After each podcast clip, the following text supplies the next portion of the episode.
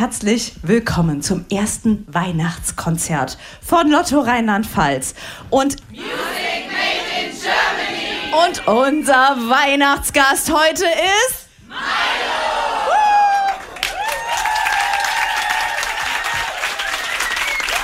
Hallo. Nice to meet you. Hallo. Hi. Schön, dass du da bist. Haben Sie äh, äh, jemand äh, anders erwartet? Oder? Ach so, guck mal, das wollten wir dir gerne schenken. Das ist ein kleiner Weihnachtskalender, das gehört ja dazu. Den bekommt ihr nachher auch. Dankeschön. Wie, wie, verbringst du denn so die Vorweihnachtszeit? Also ich weiß, du hast jetzt wahnsinnig viel zu tun und äh, bist morgen schon in Berlin und äh, jetzt ist viel los. Findest du trotzdem irgendwie gemütliche Zeit oder hast du einen Breakdown, wo du sagst, okay, ab dem Tag bin ich zu Hause? Am Anfang hatte ich noch oft etwas, jedes Mal noch, noch, noch etwas Kleines und dann noch ein Konzert und dann das. Aber dann nach einigen Jahren habe ich entschieden, ich versuche immer einen Break zu nehmen, der 24.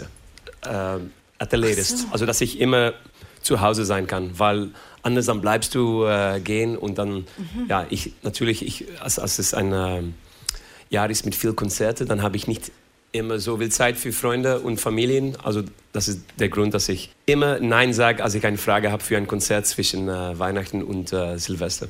Da haben wir Glück gehabt, dass wir jetzt so früh dran sind mit dir. Aber ja, das ist die 23. heute, also das ist perfekt. Morgen ist es Schluss. Ihr Lieben, wir stoßen zusammen an. Habt ihr alle was zu trinken? Wunderschön, das erste Weihnachtskonzert mit dir, lieber Milo, zu verbringen. Glühwein? Nee, es ist.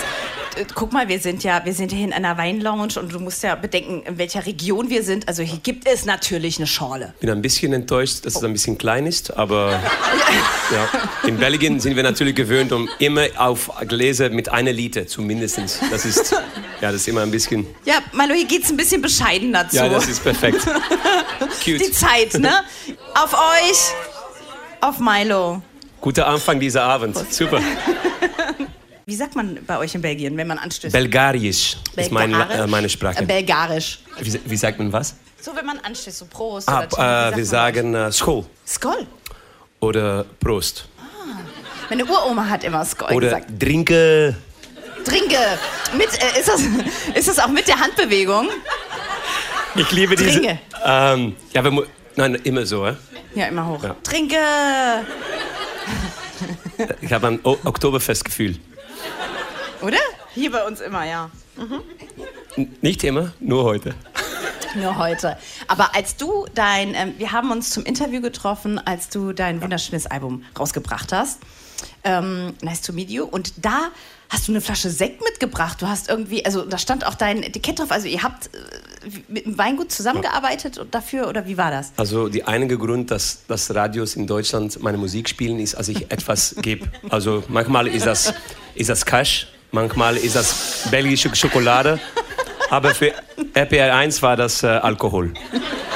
Ganz viel. Das, ist, ähm, das sind äh, Wünsche, Wunschzettel okay. sozusagen, Fragewunschzettel, die wir, ähm, die, denen du dich stellen musst, Milo. Okay. Also eine Sache ist, da möchte jemand gerne wissen, wie entstand denn der Name Milo? Ähm, das, ich habe diese, diese Künstlername äh, ausgewählt in, ich denke, in 2003. Also dann war ich äh, sechs Jahre alt. Und ähm, in Belgien äh, gibt es eine Tradition für auch Solokünstler, für eine Bandname oder Synonym zu, zu, zu wahren. Also das ist der Grund, dass ich nicht wirklich äh, gedacht habe, ah, Jonathan van den Broek, mein richtiger Name, das ist wahrscheinlich Aber es nichts. unglaublich sexy, ne? Oh hm. ja, ah, die, alle Frauen geben mir recht hier. Warte, warte. Jonathan van den Broek. Oh mein Gott. Der Titel von meinem neues Album äh, kommt äh, nächstes Jahr. Lustig, toll. Ja. Machen wir noch ein bisschen. Okay. Neue okay. Frage. Wie entsteht, das finde ich sehr interessant, die Frage, wie entsteht denn ein Hit bei dir? Also fühlst du das direkt? Wenn du Songs schreibst, ähm, merkst du dann direkt, mh, mm, das könnte ein Hit werden? Meinst du wirklich ein Hit oder ein Song, ein neues nee, Song? also da steht Hit. Ja. das ist natürlich. Alle deine Songs sind ja Hits. Nein, nein, nein, nein, nein. Aber ich meistens, als, als ich ähm, neue Songs schreibe, dann, dann versuche ich immer mein, mein Bauchgefühl zu folgen. Mhm. Das ist sehr schwierig in Wörter äh, mhm. zu erklären, weil du schreibst etwas, das, also, oder ich versuche immer etwas zu schreiben, das mir berührt, das mir froh macht oder das mir emotional macht oder etwas. Mhm. Also und dann habe ich Vertrauen in, in das, in mein Bauchgefühl und dann schreibe ich einen Song und dann das Schwierigste ist oft nicht die Songs zu schreiben, aber auch die richtige Produktion, Arrangement zu, zu finden. Und, und ich sage das, weil das ist natürlich, was ist ein Hit, ist, du brauchst ein, ein, ein guter Song, eine gute Produktion und dann ein Publikum, die das, diesen Song liebt am richtigen Moment. Du kannst nicht immer alles äh, kontrollieren natürlich, aber als ich dann viele Songs arbeite, dann habe ich oft ein Gefühl mit einigen Songs, okay, das ist vielleicht ein Single. Also ein Single mhm. meinte ich vielleicht, was du meinst mit, mit einem Hit, das, ist, das hat eine gute Refrain, das hat ein ähm, gutes Tempo oder etwas. Ähm, aber ich muss noch sagen, ich habe schon das Glück gehabt, das einige Male zu, einen, einen Song zu haben, das ein großes Publikum gefunden hast. Aber für jede dieser Songs hatte ich auch immer einige Songs, die ich in meinem Kopf war das ein großer Erfolg, aber hat das nicht immer okay. ein großes Publikum gefunden. Also ich habe nur gelernt, das nicht immer zu verstehen, aber man nur weiterzumachen. Das ist sehr, sehr wichtig, dass du immer weitermachst und, und neue Songs schreibst. Deine Songs berühren und man hört dir so gerne zu, weil du sprichst also wirklich Hut ab und dafür noch einen krassen Applaus, wie gut du Deutsch sprichst. Also es ist eine... Wirklich. Es ist eine Freude, dir zuzuhören. Ich kann es nicht anders sagen. Nach drei Gläser wird mein Deutsch noch besser.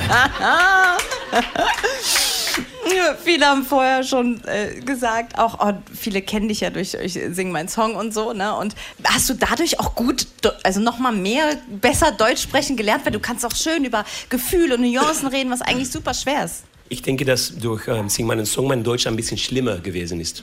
War natürlich ja, verstehe. Mit Alvaro Soler, sein Deutsch ist nicht 100 Prozent. Oh, der wird sich sehr Johannes, freuen, das zu hören. Johannes Oerding, sein Deutsch ist nicht 100 Prozent. Michael Patrick Kelly, nicht 100 Prozent. So, mein Deutsch war sehr gut am Anfang, am Ende nicht so gut. Aber jetzt, das ist, ein gut, das ist gut für mich, das hier. Ein bisschen Alkohol und ein bisschen Deutsch.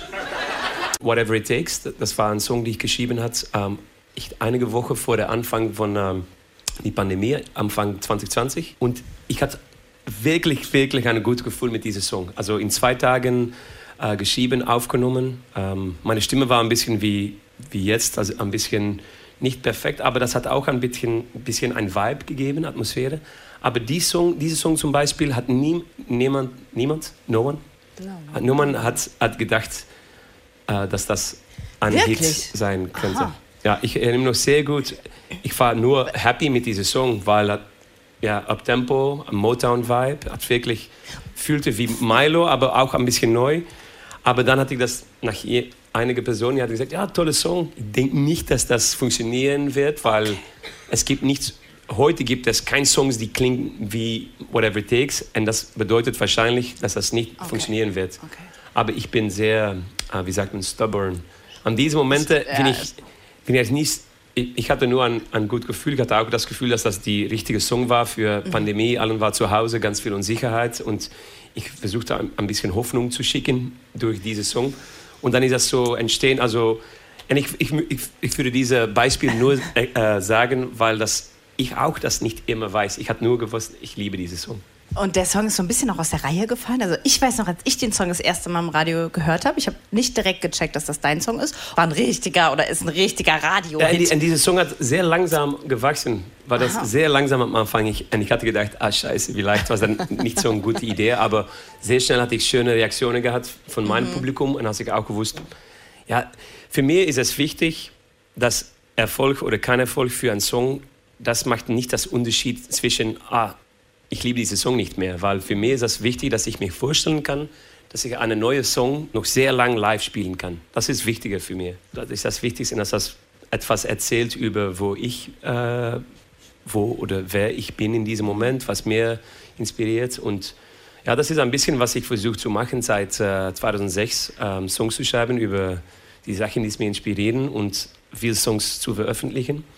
Und, ähm, und dann kannst du nur hoffen, dass das äh, auch eine Reaktion äh, gibt. Du hast ein wunderschönes Weihnachtslied. Ich habe beim Soundcheck schon ein bisschen lauschen dürfen und habe das auch vorher immer in meinen Stories benutzt.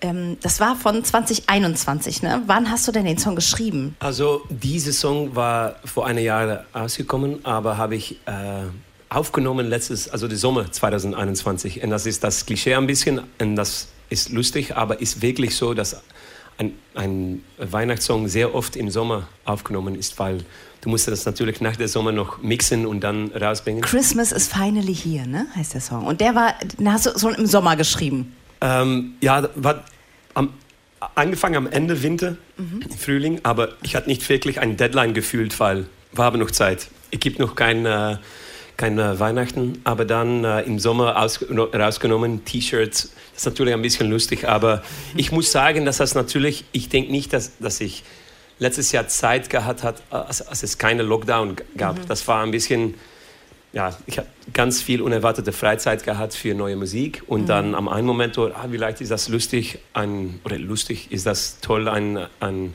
ein Original Christmas Song zu schreiben. Mhm. Und äh, dann ist das rausgekommen und das ist ja, nur vier Wochen und dann jetzt äh, fängt das wieder an. Also ähm, das, ich muss sagen, das ist angefangen mit einem Witz, dass ich sehr, seit sehr lange, weil ich ein Konzert spiele, Ah, als ich ein Konzert spiele, im Sommer oder im Mai oder ich, dann weiß ich natürlich nicht, ob wir einander noch zurücksehen werden vor Ende des Jahres. Also sehr oft am Ende mein Konzert dann sage ich, ah, ich wünsche dir das Beste und dann sage ich auch, als wir einander nicht mehr sehen, Merry Christmas. Also das war immer ein bisschen ein Witz und hatte ich auch dann vielleicht muss ich einen Christmas Song schreiben und dann kann ich die auch äh, spielen im Sommer. Oh. Weil dann kann ich sagen, als wir einander nicht mehr sehen, Merry Christmas. It's been a long, long year. Ja. Also, kennt ihr alle den Christmas-Song von ihm? Noch nicht, ne? Schade. Du ist toll, ist wirklich toll. Es ist so, es ist so Du kannst kaum nicht glauben, dass dieser Song noch, noch keine Klassiker ist. Also, wirklich. Nach heute wird sich das ändern. Ähm ich, ich versuche, ich, ich spiele vielleicht, spiele ich, äh, äh, nur als ich ein äh, Weihnachtsgefühl habe. Aber dann spiele ich es und dann kannst du sagen, äh, Thumbs up, Thumbs down.